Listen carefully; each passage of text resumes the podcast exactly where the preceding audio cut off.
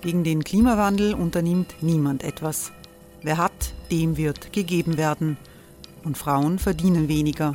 War ja immer schon so. Man ärgert sich und macht weiter. Was aber, wenn nicht?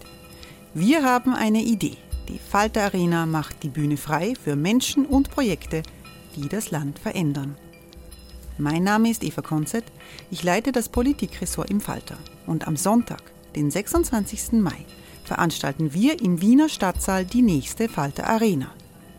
Mit dabei unter anderem der ehemalige Politiker und Neosänger Matthias Strolz, Theresa Imre von Markter, Sonja Jöchtel von Love Politics oder Kari Ochsner von Ochsner Wärmepumpen.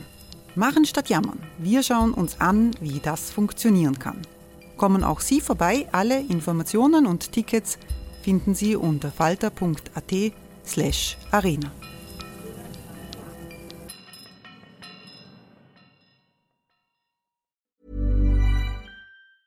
Hey, it's Ryan Reynolds, and I'm here with Keith, co star of my upcoming film, If, only in theaters, May 17th. Do you want to tell people the big news?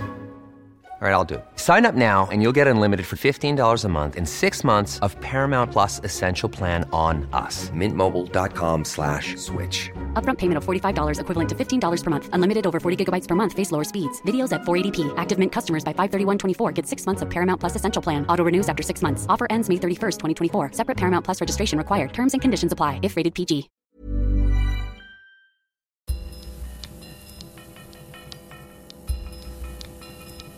Falter Radio, der Podcast mit Raimund Löw. Willkommen, meine Damen und Herren, zu einem Falter Radio Spezial für das Wochenende. Wir wollen in unregelmäßigen Abständen solche Ausgaben online stellen. Ich melde mich aus der Wiener Innenstadt, aus den Redaktionsräumen der Stadtzeitung Falter mit einem Interview, das ich mit einem der besten Kenner der Europäischen Union geführt habe. Stefan Lehne ist Europaexperte des amerikanischen Thinktanks Carnegie Europe in Brüssel. Er war politischer Direktor im Außenministerium in Wien und er war viele Jahre in Brüssel als Balkanexperte führend beteiligt am Aufbau einer EU-Außenpolitik. Anlass für dieses Gespräch ist die Rede von Jean-Claude Juncker zur Lage der Union, in der Juncker eine ganze Reihe von Reformvorschlägen gemacht hat, die unterschiedlich aufgenommen worden sind, in den meisten EU-Staaten, in Österreich aber vorwiegend negativ. Das Gespräch wurde nach der Übertragung der Juncker-Rede im Haus der Europäischen Union in Wien aufgenommen. Einige zentrale Aussagen Junckers fasst die Kommission selbst in einem Spot zusammen, in dem der Kommissionspräsident auf Englisch Deutsch und Französisch zu hören ist. Wir sollten die Bürger Europas nicht mit Regelungsklein-Klein nerven, sondern in großen Dingen Größe zeigen. L'efficacité européenne gagnerait en force si nous pouvions fusionner les présidences du Conseil européen et de la Commission européenne. Europa muss mit beiden Lungenflügeln, äh, mit dem östlichen und dem westlichen. Europe is finally bouncing back. And with it, our confidence. Ich habe Stefan Lehne gefragt, ob die Gefahr eines Zerfalls der Europäischen Union, die noch vor einem Jahr nach Brexit und angesichts der Angst vor einem Wahlsieg Le Pens in Frankreich in aller Munde gewesen ist, ob diese Gefahr gebannt ist. Ich glaube tatsächlich, dass jetzt sozusagen ein, die Gefahr besteht, dass man in das andere Extrem äh, fällt. Mit der Wahl Macrons ist eine Art Euphorie ausgebrochen und plötzlich äh, nimmt man an, äh, es kann jetzt munter weitergehen im europäischen Prozess. Wenn man das nüchtern betrachtet, im Grunde genommen ist bis jetzt kein einziges Problem nachhaltig gelöst worden. Äh, die Wirtschafts- und Währungsunion bleibt fragil. Man hat jetzt eine wirtschaftliche Erholung, aber man hat keine wirkliche Konvergenz der beteiligten Staaten. Äh, ist nach wie vor eine riesige Kluft zwischen Süd und Nord. Es gibt nach wie vor große Gegensätze über das Konzept der Weiterentwicklung der Währungsunion. In der Migrationsfrage ist jetzt sozusagen eine gewisse äh, Beruhigung eingetreten durch das Türkei-EU-Abkommen, aber auch durch diese letzte Reduzierung der Leute, die aus, aus Libyen nach Italien kommen. Aber jeder weiß im Grunde genommen, dass das ein Problem ist oder eine Herausforderung ist, die uns für Jahrzehnte beschäftigen wird. Äh, und das wird in Wellen gehen. Es wird Phasen Beruhigung geben und dann wird es wieder Krisen geben, die einen massiven Einsturm äh, auslösen und die EU ist in keiner Weise vorbereitet, weder politisch noch institutionell, um mit diesem Problem zurande zu kommen. Und dann gibt es die großen Spaltungen in der EU. Also zwischen Ost und West gibt es große Auffassungsgegensätze, ob man jetzt sozusagen den Staaten, die vorangehen sollen, das erlauben sollte oder eher im Verband der 27 bleiben sollte, über die Finanzaufmittel, über äh, äh, die Flüchtlingssolidarität. Äh, die EU war, glaube ich, selten so gespalten, wie sie heute ist. Das ist ein äh, Problem, das dazugekommen ist, dass einige osteuropäische Mitgliedstaaten, vor allem Ungarn und Polen, signalisieren, das interessiert uns nicht, was beschlossen wurde, es interessieren uns auch Gerichtsurteile nicht. Wie gefährlich ist das? Es ist enorm gefährlich, weil letztlich ist die EU nichts anderes als eine Art Rechtssystem, das dezentralisiert umgesetzt wird. Die ganze EU beruht im Grunde genommen, dass die Mitgliedstaaten äh, den juristischen Institutionen der anderen Mitgliedstaaten Vertrauen schenken. Äh, es gibt sowas wie den europäischen Haftbefehl, dass ein Land seine eigenen Bürger ausliefern muss, wenn die in einem anderen Land angefordert worden sind. Es gibt die wechselseitige Anerkennung der Gerichtsurteile. Also wenn dieses Vertrauen gebrochen ist, ist, dann ist die, das Fundament des Binnenmarkts in Gefahr. Und das ist, deshalb sind diese Entwicklungen in Polen und äh, Ungarn aus unserer Sicht eigentlich eine größere Bedrohung als der Brexit. Wie kann man damit umgehen? Äh, Orban wird sich nicht ändern, Kaczynski wird sich auch nicht ändern. Äh, ich glaube, vier Fünftel aller Polen sind an der Europäischen Unionsmitgliedschaft massiv interessiert und zwei Drittel aller Ungarn. Und das ist ganz interessant, dass äh, weder Warschau noch Budapest in irgendeiner Weise auf einen Polexit oder einen Hungrix äh, hin argumentieren. Die wollen unbedingt dabei bleiben.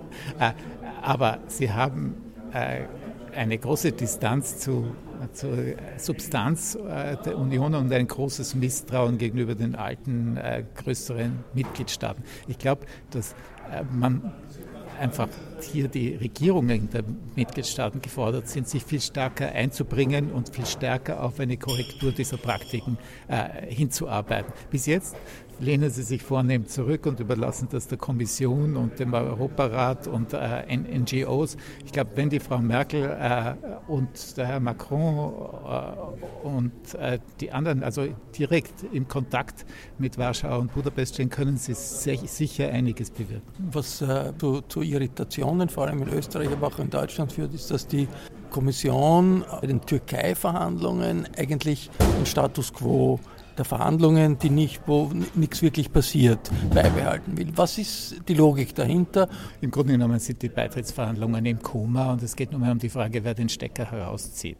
Äh, und hier ist bis vor kurzem äh, die weitaus überwiegende Meinung in der Europäischen Union war ganz eindeutig, äh, an einem Abbruch der Verhandlungen sind wir nicht interessiert. Und dafür gibt es einige ganz valable äh, Argumente.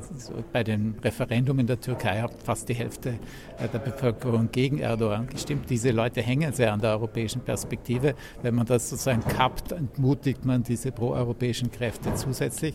Es ist auch so, dass die Türkei unter jedem denkbaren Führer immer ein zentraler Partner für die Europäer sein wird, wenn es geht um die Energie, um den Terrorismus, um die Außenpolitik, um den ganzen mediterranen Raum, ist die Türkei unverzichtbar als Partner.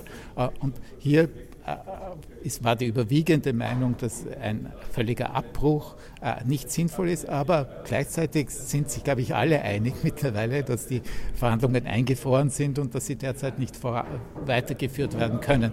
Aber wenn sie völlig äh, Erstens, der Abbruch setzt einen einstimmigen Beschluss voraus äh, in der Europäischen Union und der ist, glaube ich, nach wie vor nicht gegeben. Und der Wiederbeginn von Verhandlungen, wenn man sie einmal abbricht, würde Wiedereinstimmigkeit voraussetzen und das wäre eine Perspektive, die dann wahrscheinlich für viele Jahrzehnte gekippt wäre. Also ich halte es für wahrscheinlich eigentlich, dass wenn diese Frage diskutiert wird beim Europäischen Rat, man wieder zu sehr klaren Aussagen kommt, dass sich die Türkei von Europa entfernt, äh, dass keinerlei Perspektive auf eine Beschleunigung und Wiedereinsetzung der Verhandlungen in einem äh, praktischen Sinn besteht, dass aber äh, man äh, sozusagen von einem völligen Abbruch absehen wird. Äh, Deutschland und Frankreich wollen einen Vorschlag machen, wie es weitergeht nach den deutschen Bundestagswahlen. Präsident Macron ist, äh, reist herum und sagt, wir wollen ein Kerneuropa. Und Merkel signalisiert, äh, da wird sie in irgendeiner Weise mitgehen. Was äh, bedeutet das für die EU, wenn es da einen Vorstoß in Richtung Kerneuropa gibt? Wird es dazu kommen? Also zunächst einmal die deutsch-französische Zusammenarbeit ist äh, unverzichtbar für europäische Fortschritte. Das ist ganz klar. Es hat sehr schlecht funktioniert in den letzten zehn Jahren und das erklärt einige der Schwierigkeiten, durch die die Europäische Union gegangen ist. Die Wahl Macrons mit einer sehr pro-europäischen Botschaft ist deshalb ein enorm positives Zeichen. Wie sehr die Deutschen darauf eingehen können, wird sehr abhängen, wie die nächste Koalition ausschauen wird. Eine Koalition der CDU mit äh, den Freidemokraten würde sozusagen die Möglichkeiten viel mehr einschränken als eine weitere große Koalition oder eine, große, eine Koalition mit den Grünen. Äh, also was da wirklich zusammengebracht werden kann, äh, ist, ist schwer abzusehen. Dazu kommt, dass wir nicht mehr in den Zeiten von Kohl und Mitterrand leben. Auch wenn sich die beiden einigen, äh, ist die Sache noch nicht gelaufen. Man muss dann die Zustimmung einer, einer größeren Gruppe finden äh, und das wird schwierig sein. Auch die schwierigen Partner, wie zum Beispiel Polen und Ungarn, müssen in irgendein solches Konzept irgendwie eingebunden werden. Zu Kerneuropa, ich glaube, das, woraus, hinauf, woraus es hinaufläuft, ist, dass die Eurozone weiterentwickelt werden muss. Aber das ist sozusagen dann ein sehr großer und nicht fürchterlich harter Kern. Äh, es war interessant heute, äh, Juncker sehr stark plädiert hat für den Beitritt der Nicht-Euro-Staaten zur, zur Eurozone. Damit würde sozusagen das Problem der Spaltung abgewendet werden. Aber gleichzeitig darf man nicht übersehen, äh, je tiefer die Eurozone ist und je anspruchsvoller die Architektur, desto schwerer werden zusätzliche Beitritte. Also es ist nicht ganz evident, äh, dass dieses Juncker-Konzept, das letztlich dann alle Staaten, die, äh, die noch nicht dabei sind, dem Euro beitreten werden, das sehe ich nicht für die nächsten zehn Jahre gehen die österreichischen jetzigen noch Regierungsparteien auf Distanz zu dieser Perspektive Kerneuropa, wir sollen da voll äh, dabei sein? Ich glaube, dass die Leute sehr stark die Stimmungslage in der Bevölkerung reflektieren. Im Bundespräsidentschaftswahlkampf hat sich gezeigt, dass man sozusagen mit einer sehr prononcierten antieuropäischen Einstellung keine Wahlen gewinnen kann in Europa. Und durch die Kombination von Brexit äh, und ähm, der Wahl von Donald Trump in den USA ist sozusagen die EU sozusagen ein, ein, Gewinner dieser Konstellation und findet heute mehr Zustimmung und mehr Vertrauen. Das zeigen auch die Eurobarometer-Umfragen als vor einem Jahr etwa.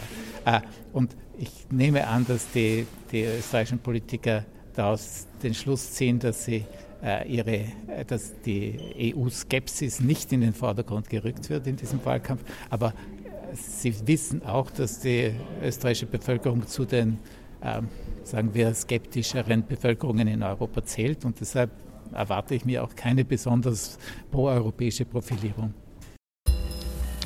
Sie hörten ein Gespräch mit dem EU-Experten Stefan Lehne in einem Falter-Radio-Spezial. Unser Team, das sind Anna Goldenberg, sie überwacht die Aufnahme am Laptop. Die Musik für die Signation kommt von Ursula Winterauer. Mitgearbeitet haben Tatjana Landstetter, Stefanie Banzenböck, Barbara Brem, Philipp Dietrich und noch viele andere mehr. Im Namen des ganzen Teams verabschiede ich mich bis zum nächsten Donnerstag. Damit Sie keine Ausgabe verpassen, können Sie das Falterradio natürlich abonnieren und auch den Falter selbst kann man über die Homepage www.falter.at abonnieren. Ich hoffe, diese Folge hat Sie interessiert. Sie hörten das Falterradio mit Raimund Löw.